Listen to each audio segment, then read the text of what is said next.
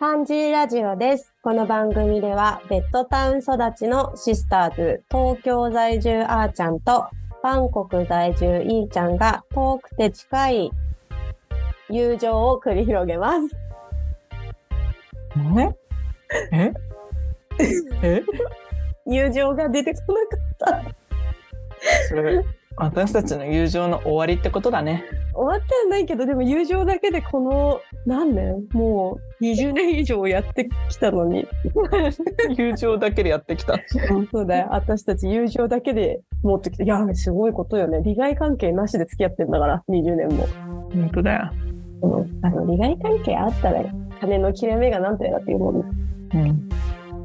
こんにちは。あ、どうもこんにちは。こんにちは。お久しぶりです。お久しぶりです。どうですか？かねそうね、そうでもないね。でもなんか前回2回が続けて1週間に2回とか撮ってるからね。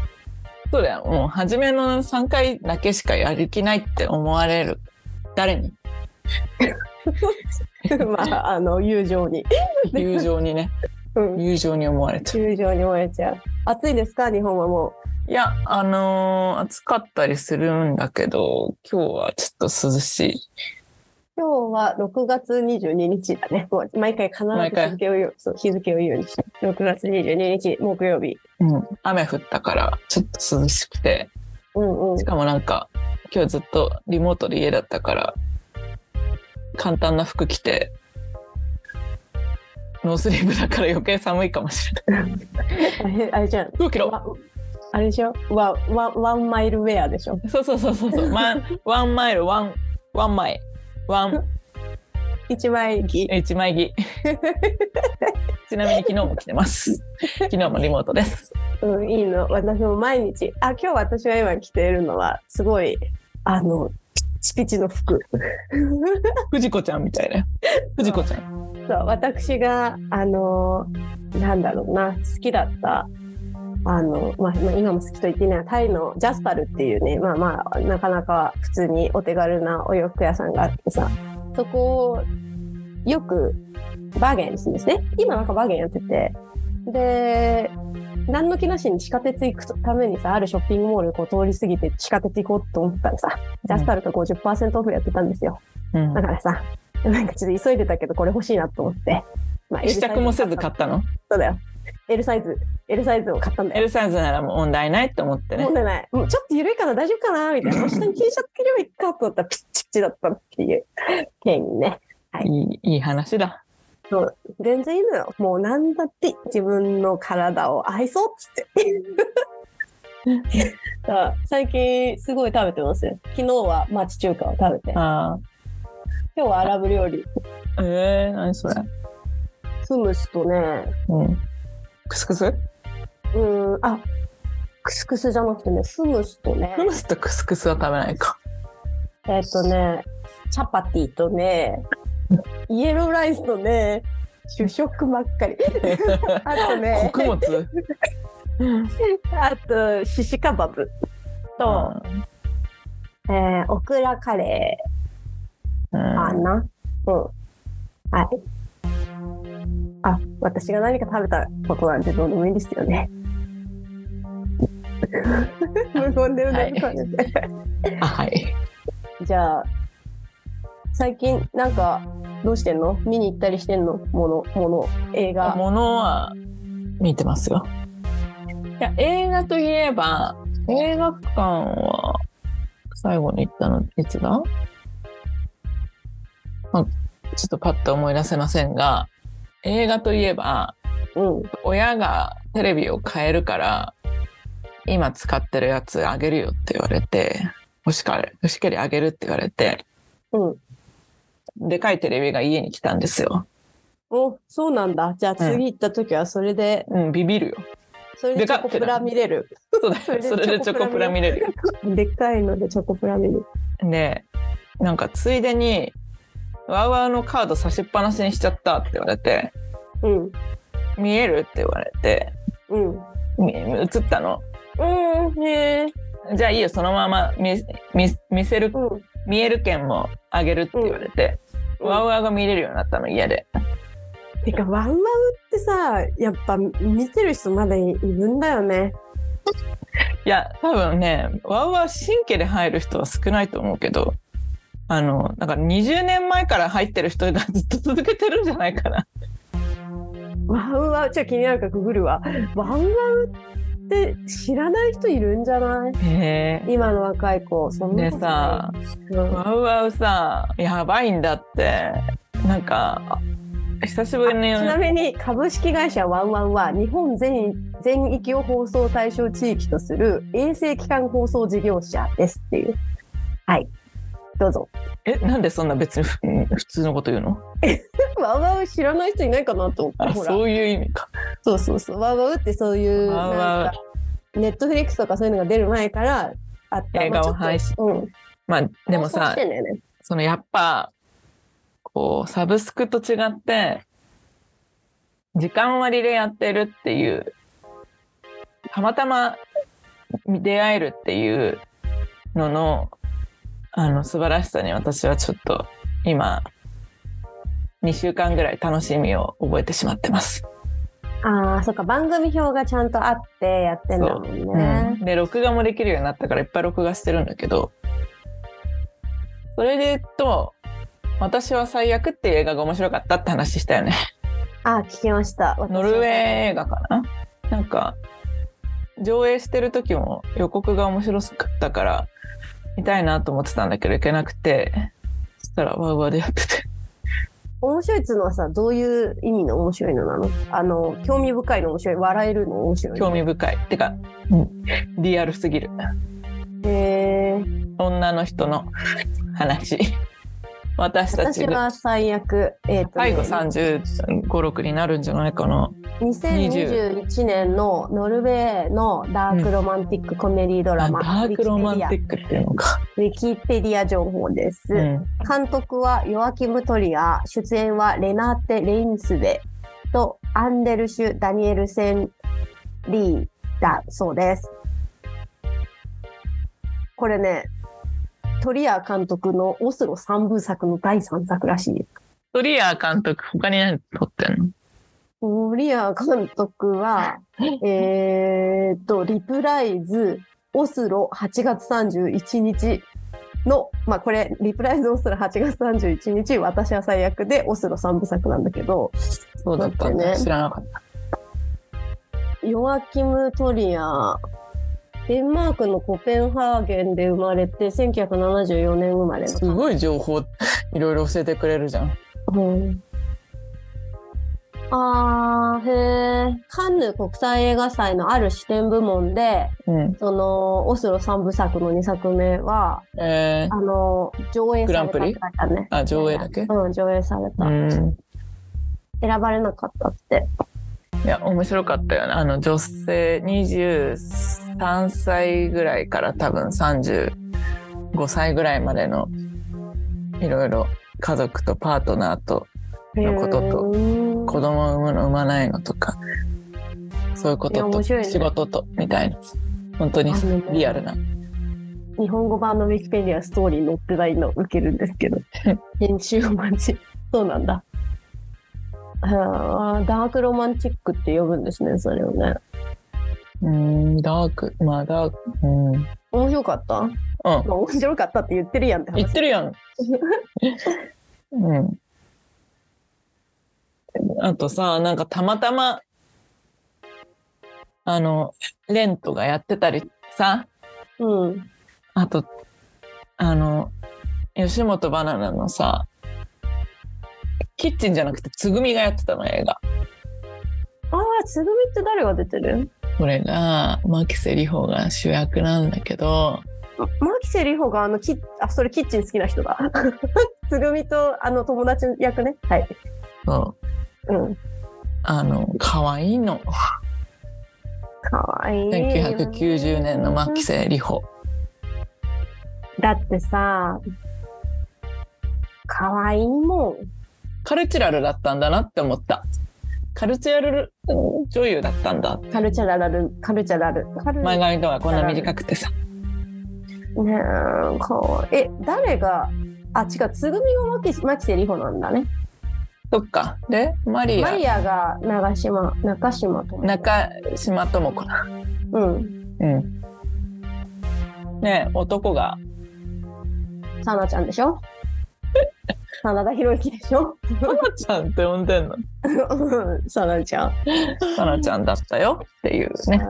だってさ、いーちゃんの本当のあだ名、ここから来てるんじゃないの？関係ないの？うん、まあそれはちょっとあるかもしれないけど、まあノリ、ノリだよね。ノリで、ノリでね。あの、んみって呼ばれてるから、んみって。まるまるみって呼ばれてるからまね。るまるみって、あの、いさみって呼ばれてる。あの、そうそう、いさみみたいな感じ。うん、いさみみたいな。全然身つかないのにね。でもやっぱそうね、そのさ、今、ネットフリックスとかみたい。なんかもしかしたらワンワンそういう見方できるようになってる気がするけどね。あ、なってる。ワーワーオンデマンドっていうのもあるみたい。うん、なんか、私たちもアプリで見えますって書いてあったけど、うん。そう、でも、それもありつつ、ちゃんと放送枠があって放送してるってすごいいいよね。うん。その、で3チャンネルもあんだよ、今。ワンワンチャンネル？うん。BS。なな、なんか、うん。で、1個は映画専門、1個は、ライ音楽ライブとか舞台とか、そういうミュージカルとかそういうの専門あともう一個はなんかそのとも 頃からスポーツとかもやってるから、ワンワンなんか劇団のやつとか、うん、いっぱいやってる。うん、三谷幸喜のとかもなんか昨日もやってた気がする。キャラメルボックスとか？劇団キャラメルボックスとか、でさ見ちゃうよね。つぐみとかもなんか11時過ぎに仕事で帰ってきてえ12時か。12時に着いて途中やってても最後まで見ちゃったし い や見ちゃうよ。であと言ったじゃん。昨日グレーのライブ してんだ結構見ちゃったああそう。それ昨日だっけ？昨日じゃなかったっけ？一昨日か。な一昨日ね。グレーのライブね。うん。てるちゃんね。うん。てるちゃん。そっか。いやなんかどこから今日話そうっていうのが最近何見たっていうところからここまでになってしまったけど、ワウワウいい。わわわじゃあ改めていいっていう話。え、大丈夫かな？私それ、この間のパンラジでも話してないかなってぐらい、ワウワウワウワウいいってみんなに言ってるから。なんかストーリーとかに載せてたわうわうなんだっけ？ハッシュタグ、この後に及んでワウワウ廃人。わうわう配信だねそうだよ。いやそうそうそうこうちゃんにも、あんた口を開いたらワウワウって言われた。なんか ワウワウの申し子だ。あ。何もももらっワウワウワウワウのインフルエンサーってこと？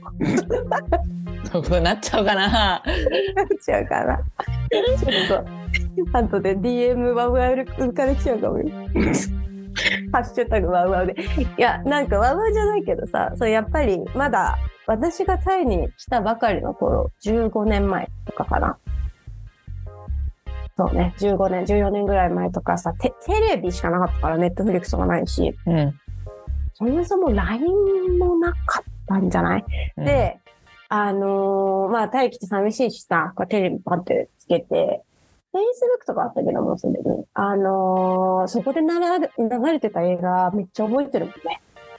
なんか、それが未だに私がタイ語で唯一歌える曲の、あの使われてる映画とか、うんうんそう。でも今はもうそういうタイ語の映画に出会うことないからさ、テレビパッつけるっていう習慣がない。うんだからまあいいよね、それは。そういえばメモリアもやってたから録画したわ。み、見なよ。マジ。あ、メモリ、解説しよ苦笑みたいになってる。いやいやいや、全然。いやそれこそ今度解説して。はい、解説して。あのあ、メモリア会もやろうか、私見たら。だあいつ呼ぼうよ、あいつ。あいつ呼ばわれ。うん。私たちの大親友呼ぼうよ。大親友。ラーちゃん呼ぼうよ。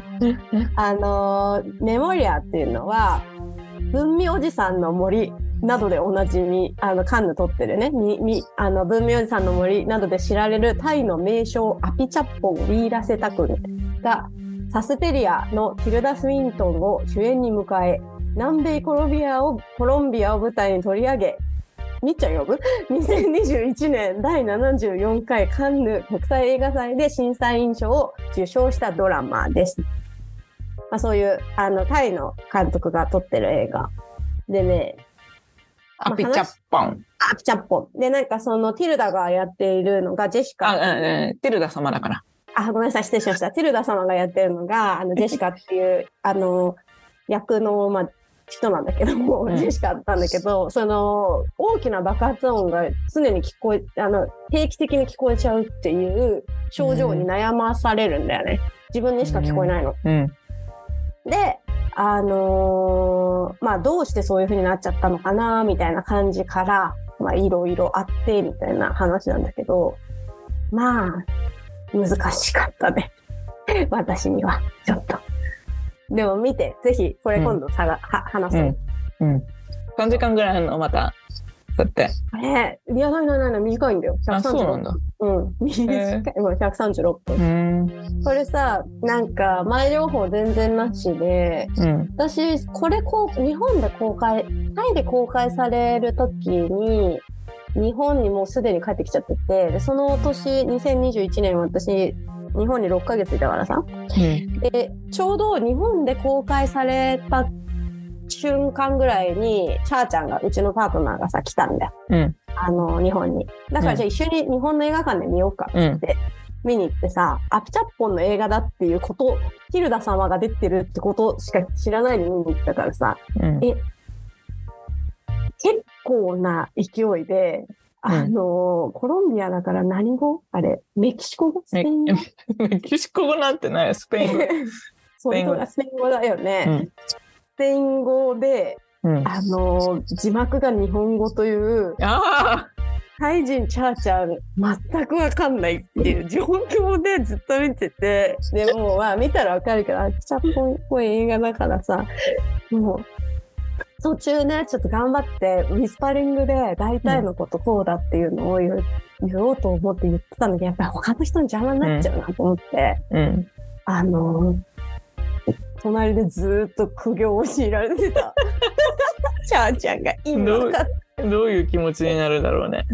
うん、ね、本当絵絵だけで楽しむって感じか。うん、今度、今度、あれだ、じゃあ、あーちゃんそれ見たら忘れないで、あの、ラーちゃん呼んでやろう。うんその時に、あの、どういう気持ちだったかっていうのをちょっとクイックに話してもらいましょうか。うん。と、ということで、えっ、と、私が最近見たものね、映画じゃないんだけど、うんあの演劇をね、最近見てて、うん。1ヶ月で2個見たの。で、1個目は、私も月曜日に見に行ったばっかなんだけどね、そういえば。あ、で、え、何見た？え言わない言わない言わない言わない。はい、どうぞ。言ってよ、言ってよ、気になるじゃん。何の演劇見たか言って。あお音音楽劇です。あ、音楽劇って何、うん、うんなそそういうのいいろいろ、やああれなんで、最近。じゃあ後で連絡して。うん、連絡するから。そう、私が一個見たのは、なんか、あのーコモナーっていう、まあ、英語題名だとね。あのコモンはいに ER がついてる感じ？そうコ。モコモナー、そうです。コモナー、コモナー。で、あのータイ語だとコンタマダーって言うんだけど、でも、うん、コンタマダーって書いてあるんだけど、コンタマダーって普通の人っていう意味なの。うん、で、これはなんか、あの、女優、サワニウ・ウトゥムマーっていう人と、ウトゥムマー、ウトゥウトゥムマーかな。と、えっと、ワッチャラ・ガンハーっていう、ガンハーっていう人うんが、あの、いるんですけど、まあ、その、ワワッチャラさんはドキュメンタリー監督ね、うんが、なんか、まあ、共作っていうか、一緒にコラボレーションして作った作品なの。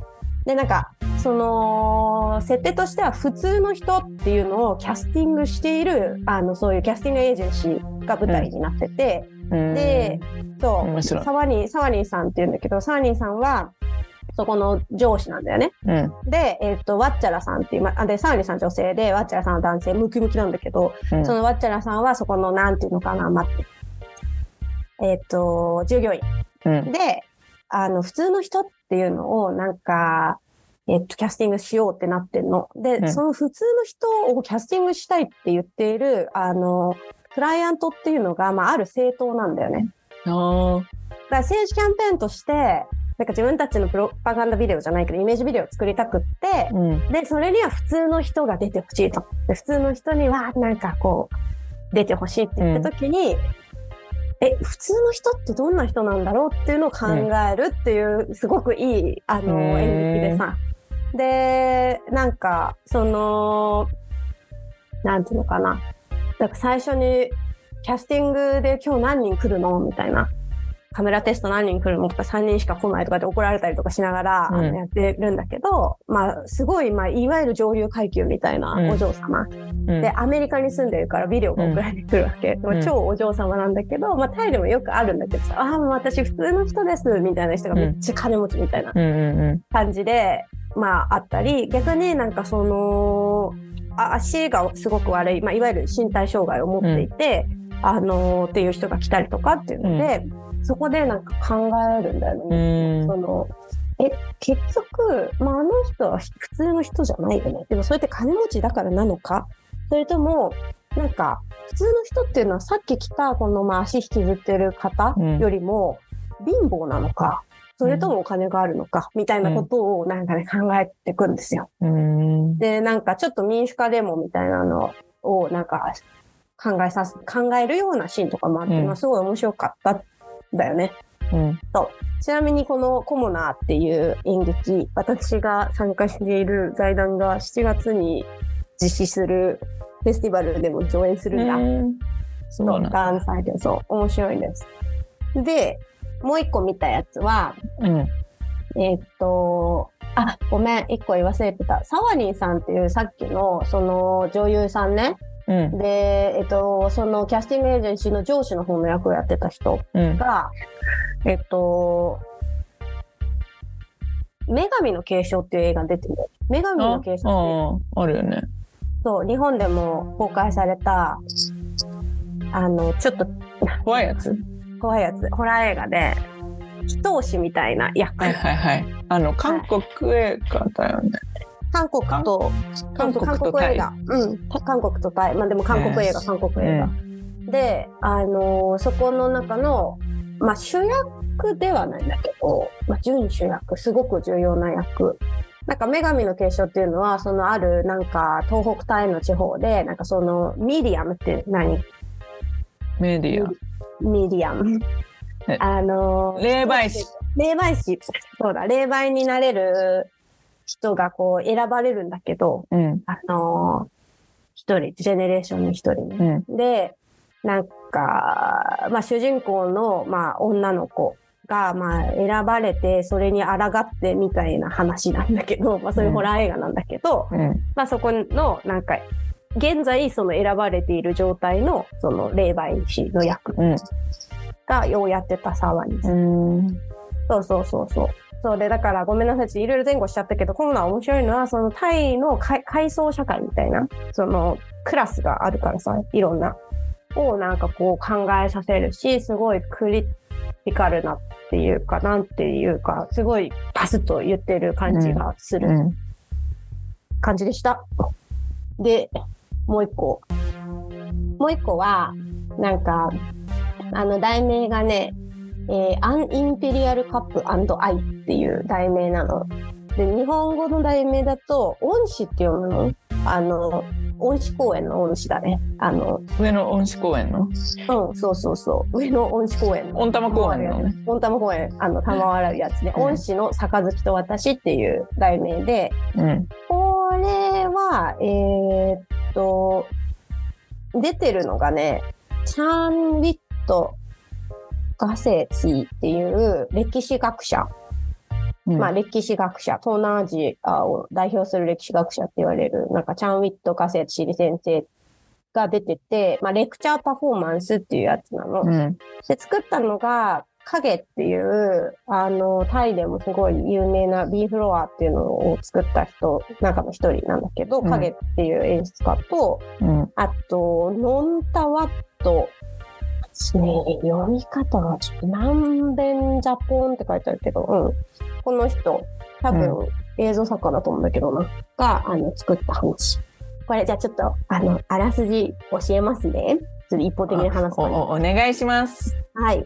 あの、この、1964年に当時の日本の皇太子、だから平成の天皇ね、うん。昭仁天皇と皇太子妃がタイを訪れた時にチャン・ウィット先生がそのなんていうのかなこ天皇太子夫妻をなんか歓迎するチームにいたのチャン・ウィット先生が。うん。でその記念にもらったっていう杯が杯がっていう話をしたらちゃんちゃんからほろ酔いが届くほろ酔いなの受ける。そうほろ酔い会で めっちゃうんすいませんねあのうちの夫がほろ酔いをくれました。でえっとそうそう話元に戻すと皇太子夫妻がタイに来た時になんか歓迎のチームにいたんだよね。そのチャーミット先生が、でそれであの杯をさ記念にくれたのよ。その当時の皇太子夫妻が、うん。で、その杯、赤いさ、杯、まあ、いわゆる本当に杯なんだけど、ち,、うん。まあ、ちっちゃい、これぐらいの。で、まあ、菊の御紋が入ってるの。うん、で、それをね、なんか、まあ、この作品、レクチャーパフォーマンスで、なんか、うん。その先生がいろいろ話してくれるんだけど、うん。この、第二次世界大戦時、タイに駐留していた日本軍との関わりとか、うん。1970年代のタイの学生運動と当局の暴力についてなどとか、あの世界的な社会の変容っていうのをたどっていくんだよ。この先生いくつなんだろう。多分今80近いんじゃないかな。もっと言ってんじゃないの？もっと言ってるかな。そう。で、1970年代のタイの学生とも言って、で、なんか、先生の自身のね、思い出をたどる中で、なんか、その、に、に、日本とタイの関係をラブヘイトって呼んでるんだけど、ラブヘイトをね、うん。で、長い歴史をたどっていくっていう、まあ、話なの。うんで、その、先生は、なんか、その、皇太子の夫妻をさ、なんかこう、歓迎するチームにいて、うん。なおかつ、なんか役になったんだよね。その、で、なおかつ、その、なんていうのかな、その菊の御紋の入った、えっと、杯をすごく大事にして、うん。で、し平成の最後の天皇誕生日に日本に行ってんの。うん。で、あそこ10万人ぐらい皇居の周りに日本人いたんだよね。最後の天皇誕生日だから。うん。で、そこに行ってさ、先生。うん。で、あのー立ってるっていうドキュメンタリーもついてるの。うそのん。レクチャーパフォーマンス中に。うん。で、なんか先生、やっぱりお年を召してるしさ、結構。でなんかここの肩のところから日本の国旗とか出してさ。で、あの、なんか、守衛さんとか、なんかどっかガードマンかなんかがスタッフの人のところに行って、うん日本語で、うん私はタイから来ましたって、うん。タイ国から来ましたかなみたいなの日本語で言うんだうよね。ん。で、そしたら、なんか中に入れてもらったみたいな、そんな話へえ。出てくるんだけど、で、なんかすごく大事にしてくれて、で、えっとね、京都大学だったと思うんだけど、日本にも留学してんの？いや、留学か研究員として行って留学っていうか。うん。そう。っていう感じで、先生はすごいなんか日本びいきみたいに見えるし、天皇とか大好きでいてくれてんだけど、日本だと。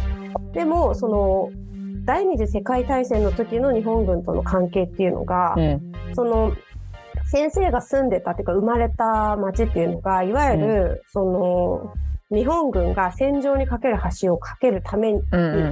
いた町なの。うん。そのビルマ侵攻とかのために、うん第二次世界大戦中にさ、タイは、あの、日本軍がタイの中を通ることをさ、許すからさ、そういう連、なんていうんだっけ、アライアンスみたいなのを結ぶからさ、うん。で、その時にその先生がいたところの村では、なんか、まあ、インドネシアの人とか強制労働させられてさ、本当に日本軍ひどいことをしたと思うんだよね。強制労働されてて、だからなんかそういう連合国軍側のさ、捕虜とかを使ってさ、あのー線路を作ったわけだから、うん。ビルマに向けてね。うん。で、タイ人の村人たちは、そこのうん。あの、一応、奴隷労働ではなくて、雇われて働いてたの。お金払われてたの。まあ、っていうのは、日本軍とタイは、なんか、お友達だからさ、うん。っていう関係でやってたんだけど、なんか、ある日、何事件って言ったっけな、まあ、レクチャーパフォーマンスだからいろいろ歴史のことが出てくるんだけど、うんそこに、なんか事件が起こるわけ。うん。で、それが何かっていうと、日本軍がうんお坊さんを殴ったっていううん。タイのお坊さんなの？実は実は。うん。タイを、タイのお坊さんを殴るなんて大変なことだからさ。うん。で、なんで日本軍の人が、日本兵がお坊さんを殴ったかっていうと、その、なんだっけな。えっと、アメリカ軍、アメリカ人か、まあ、イギリス人かわかんないけど、の兵士に何かあげたんだよね、食べ物を。うん。で、何をやってんだよみたいな感じうんで、バーンで殴ったっていうので、その大変なことになって、村の人たちの反日感情みたうんいなのがすごくうんうんある。対親日国のイメージあるけど、70年代にもすごい嫌われてたし、うん。日本はね、うん。そのえ営業あの貿易とかも、まあ、何回か嫌われてるんだけど、うん。あのーそうそうそう。それでなんか反日感情みたいなのがバーってその時にお坊さん殴ったことで広まって、で、なんかまあ暴動みたいになっちゃうんだよね。うん。で、はい。反日運動そう。そうそうそう、そうなっちゃっ構て、想その、その村で。うん。で、その時にいっぱいその捉えられちゃうんだよ。うんその、タイ側の方が。それは当たり前だよね。あの、だ力によってね。と武器がさ、あるんだから。で、そうなって、で、なんか、っていうような話とかも出てくるわけ、その中に。うんで、その時に、先生はまだ子供なんだけど、うん。なんかお父さんがね、あの、商人でね、うん。その先生の。で、そのお父さん商人で、で、そこの自治体のなんか副リーダーみたいな感じだったんだうよね。ん。で、なんかう,、まあ、うまく立ち回って、なんかどうのこうのっていうのも出てくるわけ。だからそういうすごい細かい個人的な思い出かつ、でもすごい歴史の大きな流れを感じさせるようなことがバーって出てくるの。うん。で、1970年代になると、その、先生は、まあ、いわゆる左と言われるような、とかうんその、共産主義とか、共産主義ではないね、学生運動の側の人だったんだけど、その、玉沢都大学ってところの先生なんだけどね、うんその玉沢都大学って何があったところかっていうと、血の水曜日事件って言って、当局が、その、うん学生運動の人たちに銃をバーって向けうたり。する。まあそういうことがあった。まあ大学で有名なんだけど、で、まあそんな頃、先生もそこにいて、うんで、京都に留学することにしたの。うん。で、だから先生はなんか言っそのなんかレクチャーパフォーマンスの中で言ってたのは、まあ、いわゆる自分はそういう活動家だったのに、まあ、西側の国である日本は国費のなんか留学生として日本のね、そのなんか助成金みたいな、補助金みたいなので、なんか私を迎え入れてくれた国だとも言ってるわけ。うそのん。で、彼はその、なんか、その当時ドンムアン空港しかないから、ドンムアン空港から日本に行くときに、もう二度とこの国には戻ってこないって思ったんだって。うん。あそのちょ当時、その、やっぱ学生運動もあった時、大変なんか国外に逃げて、もう戻ってこれない人たちもいっぱいいたからね。うん。っていうふうに思ったっていうようなものがめっちゃ細かく話しちゃった。でももうそういうような本当になんか、なんていうの、一人の人間の人が生きてるってすげえなって思わせるレクチャーパフォーマンスでした。ねえ、そのさ、レクチャーパフォーマンスっていうのはさ、どういうふうに、あ、進行すんのってこと？そうそうそう。いい質問だね。ちなみに、ちなみに先生も、その私が見に行った回は、あの、トークがついてたんだけど、うん。その時に、あの、俺、レクチャーはいっぱいやったことあるけど、レクチャーパフォーマンスって何って思って、今ちょっとわかんないって言ってたけど、まあなんか、あ、あの、先生が先生として普通になんか座ってお話しするんだけど、そこにパフォーマティブな要素が入ってくるの。うん。例えば、えっと、先生がさ、こう、まあ、最初のシーンは、なんか机が置いてあって、うん誰もいないんだよ。机とか、なんか、まあ、バンとなんか置いてあって、スポットライトが当たってて、うん。先生が出てきて、まあ、メガネかけて座って読み始めるわけ。うん。なんか自分の名前は何々で、何年に生まれてどうのこうのみたいな感じのうん。始めるんだけど、それだとレクチャーっぽくさ、読んで、なんか、うん。なんていうの、その、スライドみたいなのもされるんだけど、うん。あの、日本に行ったっていうシーンとかになると、うん。先生がそのビデオに映ってるのと同じ服になったりするわけ。あで、本当にその場にいるみたいな感じする。あ。うん。とか、あとは、先生、あのー先生いろいろ動かされてるんだ。あ、寄ってくる、そう、動かされてるよ。で、なんか日本にもう戻っ、日本に行く、飛んでいくときにもう戻らないと思ったっていう時も、その、なんかね、そのライブで撮ってるビデオのなんか効果とかもすごい使ってて、めちゃくちゃあのいいんだけど、うんこのシーンも。とか、だからその演劇的な演出を入れることによって、なんか働きかけてくるものがある。うん。し、その、わかりやすかったり、まあ楽しんで見れるって感じかな。あなんか、さうん、あ、何？あ、まあ、あと最後に、どこ、パフォーマンスっぽいところは、えっと、さっき話した、で何インシデントってつついてたか忘れたけど、まあ、要はお坊さんを殴っちゃった、うんうんでなんか大変なことになったっていう時の話はなんかタイの影絵のなんか人形なんだけど、はいはいはいあれで展開されるの。うんで普通になんか多分女優さんとかがちゃんと読んでて「んうんえ聞いた?」みたいな「やばいんだよ日本軍」みたいな感じでなんかある、はいえーどうぞすいません。いいですね。あ、ちょっとすいません。猫がなんか激しく一人で遊んでて。で、あのー私もさ、月曜日に見たのさ、戦争の話だったんだけどさ、史実と、こう、ふ想像上のフィクションを混ぜたみたいな感じだったんだけど、それを見ながら思い出してたのが、うんうんなんか月曜日に見たやつは、なんかしっくりきたんだけど、うん前見た演劇でこう、まあ、歴歴史上のこととか、まあ、戦争も含めていろんななんかそういうことを史実をねところどころに散りばめてくる演劇を見た時にはえこれってレクチャーでレクチャーじゃダメだった要素は何だろうと思ったの？な、なんで演劇にしたんだろう、うんうんうんねそれは、あの、批判的な意味で。これ別にレクチャーでいいじゃんと思っちゃったの。ああ演劇要素を入れるそう、演劇要素っていうか、演劇じゃなくていいじゃんって思ったの。うんでも、なんか、月曜日に見たやつは、音楽劇で4人の音ミュミュージシャンが歌とセリフでただ語るっていう感じで、別に動きとかはなく。うんうんだから、なんか朗読劇みたいな。うん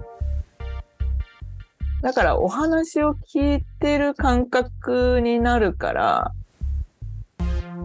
スッとくるのかなって思ってたんだけどさ。うんなんかレクチャーパフォーマンスっていうレクチャーが前面に来るんだったら面白いんだろうなって思ああ確かにね、うん。そういうなんかなんて言ったらいいんだろう。私はすごい好きだったの。う。うん。その先生のやつね、うん。今話してる「うん。アンインペリアルカップアイ」うん。まあもともとその影っていう人の作品結構好きだからなんだけど、あのまあ普通に笑わせてくるしね。面白いし、うん。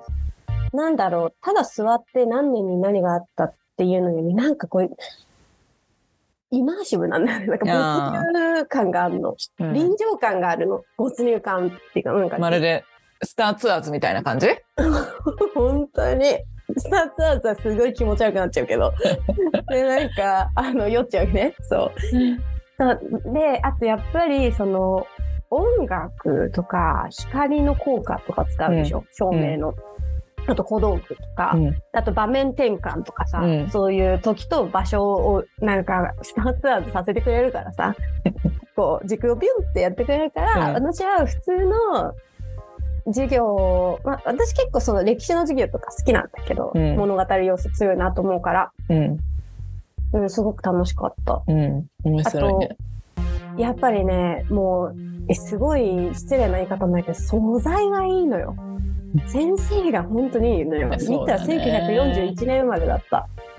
1941年ああ、生まれじ。ゃあ、すごい小さい時の記憶も、なんか、村の記憶とかも。そうそう。まあ、覚えてね後から言われたっていうのもあるかもしれない。うん。で、そう、それで、なんか、あーちゃんには LINE で、あ、LINE じゃないや。その時はインスタのストーリーの、あの、返信から話したけど、そんな細かく伝えなくていいわ。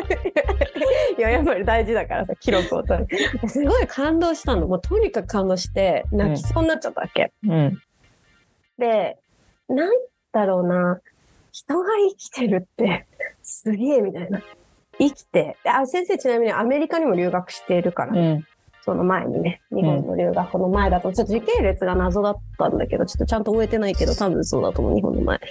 で、あの、なんでこんなに感動するんだろうと思ったのは、もともと先生の人生自体がすごく面白いし、うん。あとキャラクターっていうのかな、先生が持ってる魅力うん。っていうのがすごくあったし、うん。なんかまあ作品自体すごくん。よくできてたからだっていうのも思うし、あとは自分がタイに住んでいる日本人で15年いて、うん、で、その、もうまさにラブヘイトの日体関係みたいなのを、すごく個人的なことから、こう、振り返っていくみたいな感じに、なんかやられちゃったんだよね。で、その時に思ったのは、先生はバリバリの左なわけよ、言ったら。うん。うん。だけど、日本の国旗を指して、うん。あの、こ交渉、後世っていうのは交渉っていうのは交渉。あの、ずっと人生の中でさ、そのあのうんインペリアルカップを大事に持ってさ、うんで、平成の天皇がこう、なんていうのか、最後の誕生日だから日本行ってさ、うんなんか、ど、え、どういう、どういうことなんだろうみたいな。私が思う、その、左とは。まさにそういうことだよでしょ？そういうことそういうこと。で、思ったの、私は。なんか、あ、そういうことだし、そういうことじゃねえんだよなって思ったわけ。あ、うん。人が生きているってそういうことじゃない。なんか思想がどうとか、自分はこうだとかじゃなくて、なんかもっとそこを beyond したところにあるんだなってもう。うん。めっちゃ熱くなっちゃったんですけど、うん。私はそのあのインペリアルカップアイを見てるときに、うん。見てる途中にさ、うん。私はこれで何を思えばいいんだろうってうん。思ってることに気がついたの。うん日本とタイの関係についてどう思えばいいんだろうとか、この先生は日本人のお友達ね、研究者のお友達が日本にいるみたいだけど、この人は今ここのタイにたくさんいる日本人のことをどう思ってるんだろうんうとか、なんかそういうことを考えなきゃいけないって思ってることに気がついたの。うん。なんか結びつけてうん。自分の立ち位置みたいな。うんでもそういうこっちゃねえんだよなって、もう本当に生まれて生きて、死んで、それで生きていたということになるっていうことが、うん、もう尊いって思ったら泣けてくるっていう話でした。そうですよね。いやだからなんか私が好きなとかやりたいことってあのまあパーソナルな力がどれだけでかいかっていうさ話だそこから全てが始まるからさ、本当だよな。うん、いや、本当そうだと思う一んだよね。人一人の物語がみたいな。音。だから、そこで、あの、ちょっとかっこよく言うと、いや、うん何者かなんてなる必要ない。まあ、先生は何者かその話だった。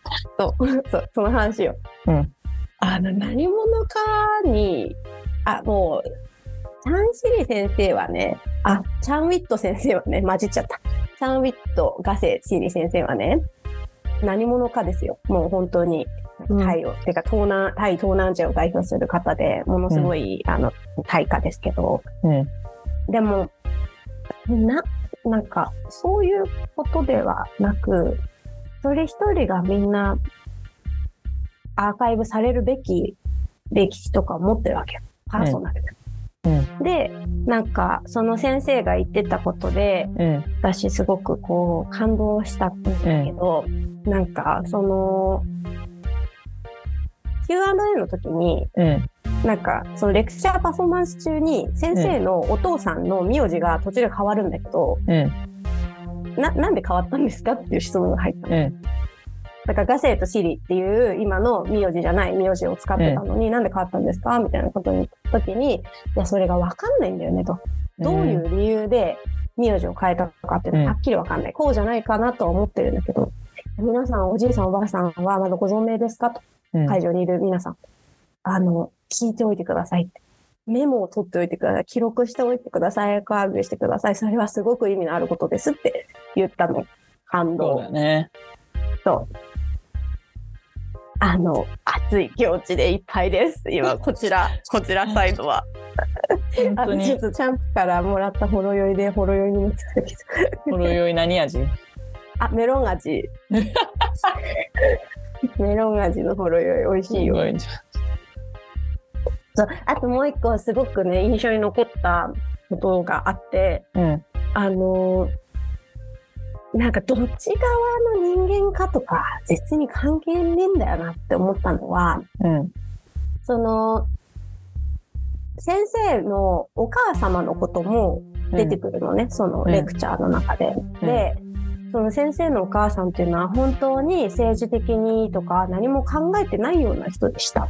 うん。であのお父さんは結構、まあ、うまく立ち回れる人で、なんか村人からなんか、あなたのお父さんってトゥーヘリットだよねみたいな。2つ頭が頭があるみたいな、どっちにもいい顔するみたいな、うんどっちの体制にもみたいに言われたんだけどうちの母はそうじゃなくてなんかそういうことではなくてなんかこういう人でしたっていうのですごいあれなのはなんかアメリカ人の捕虜うん。はやっぱりご飯をさその第二次世界大戦中の話ね。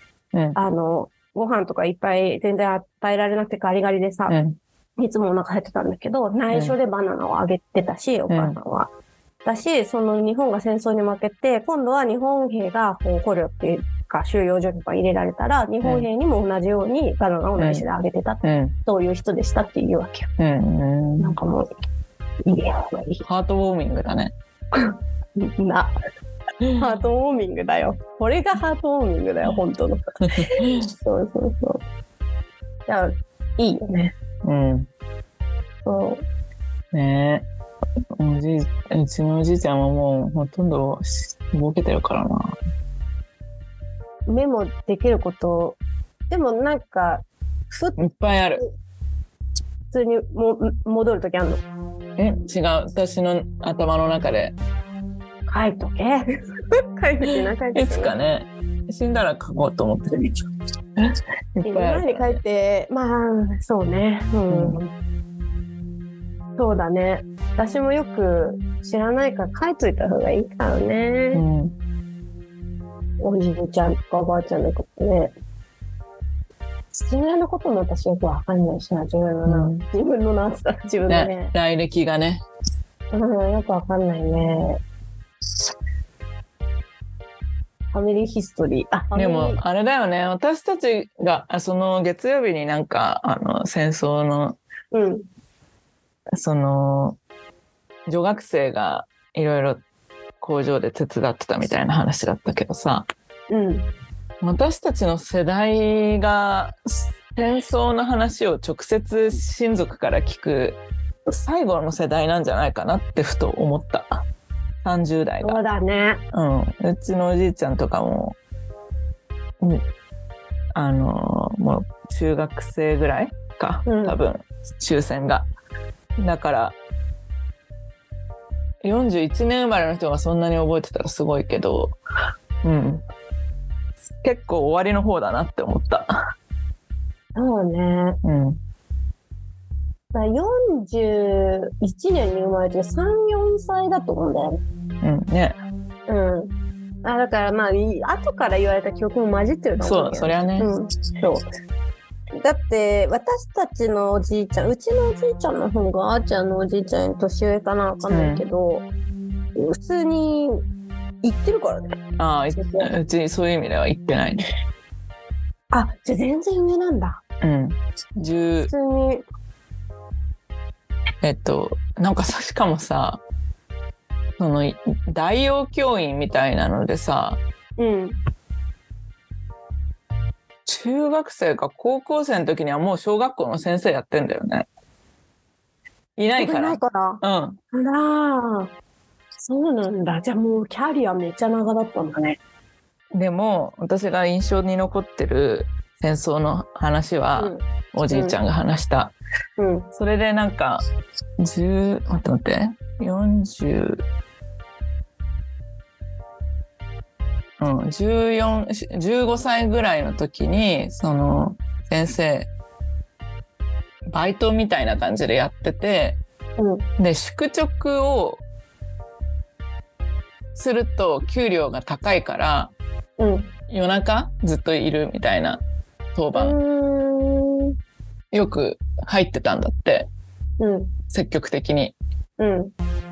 で入ってたんだ。シフトになんか、うんおなんだ倍になるなら行くぜみたいな感じで入ってて、その間に学校にあるさ図書館にあるさその世界文学全集とか美術全集とかなんとか全集みたいなのいっぱい読んだんだっていやー、いいね。それがあったからなんか今があるみたいなことを言っててでもそれがそういう時間が過ごせたのは戦争があったからかもしれないって思うとどうしたもんかねって言ってた。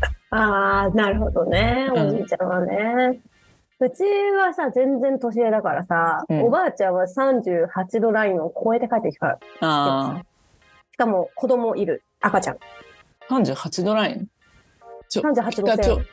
北朝鮮からってこと？うん。引き上げてきたの。あ、でも私の記憶があのよくわかってない。でもそうだと思う。あのまあ、とにかく、ハルビン、ハルビンに住んでたんだよ、最初。でもハルビンって違うと思うけど、あの、伊藤博文が暗殺されたとこ？うん、中華人民共和国だけど、うん。じゃあ38度線超えてないかな。私さ、もう本当に上の方じゃない？でも。うん。だって、おばあちゃん話したがらなくてさ。そう、その、その話を、うちの、あの、職場の一回り上の人にそういう話をしてたら、うんこういう演劇見に来てさ、うん。なんか結構私とか下最後の世代かなみたいな話してたらさ、いや、うちはさ、本当にさ、おじいちゃんとか話さなかったね、っつって。でも、あの、夜中にいきなりうなされてることとかがしょっちゅうあったっつってた。えーいや、でも本当にさ、そうなのよ。なんか世代によって全然経験が違うよね。うん、あと場所とね。うん。なんか、その、満州にいて、うん。で、おばあちゃんの、まあ、配偶者、当時のうん。先生だったの。で、うん。私のおじいちゃんではないの。うん。あのー死んじゃってんのよ、うん満州で。うん。で、まだ赤ちゃんだった、まあ私のおばさんね、うん。いわゆる種違いのってなるんだけど、お母さんからすると、ううんちのね。